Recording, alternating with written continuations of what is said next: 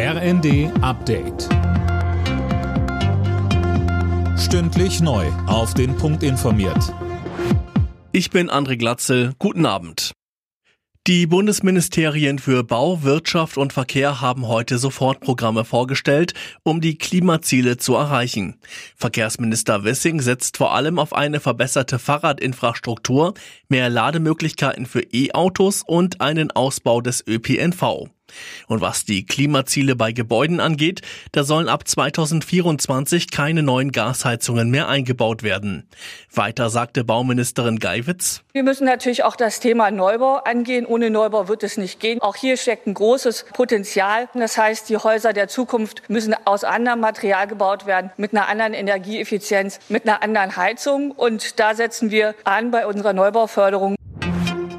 Gazprom kann nicht garantieren, dass bald wieder russisches Gas durch Nord Stream 1 nach Deutschland kommt. Hintergrund ist, dass ein dringend benötigtes Ersatzteil aus Kanada noch nicht geliefert worden ist. Seit vorgestern wird die Pipeline gewartet. Die Flutkatastrophe in Westdeutschland vor einem Jahr hat auch erhebliche Mängel beim Bevölkerungsschutz aufgezeigt. Um den zu verbessern, hat Innenministerin Faeser heute mehrere Maßnahmen angekündigt. Mehr von Tom Husse. Künftig müsse man besser kommunizieren, koordinieren und kooperieren, sagte die SPD-Politikerin in Berlin. Konkret plant Faeser einen jährlichen Bevölkerungsschutztag, an dem die Bürger verstärkt auf das Thema aufmerksam gemacht werden sollen. Außerdem kündigte sie an, dass ab kommendem Frühjahr das sogenannte Cell Broadcasting an den Start gehen soll. Das erlaubt es den Behörden, Katastrophenwarnungen direkt auf die Handys der Bürger zu schicken.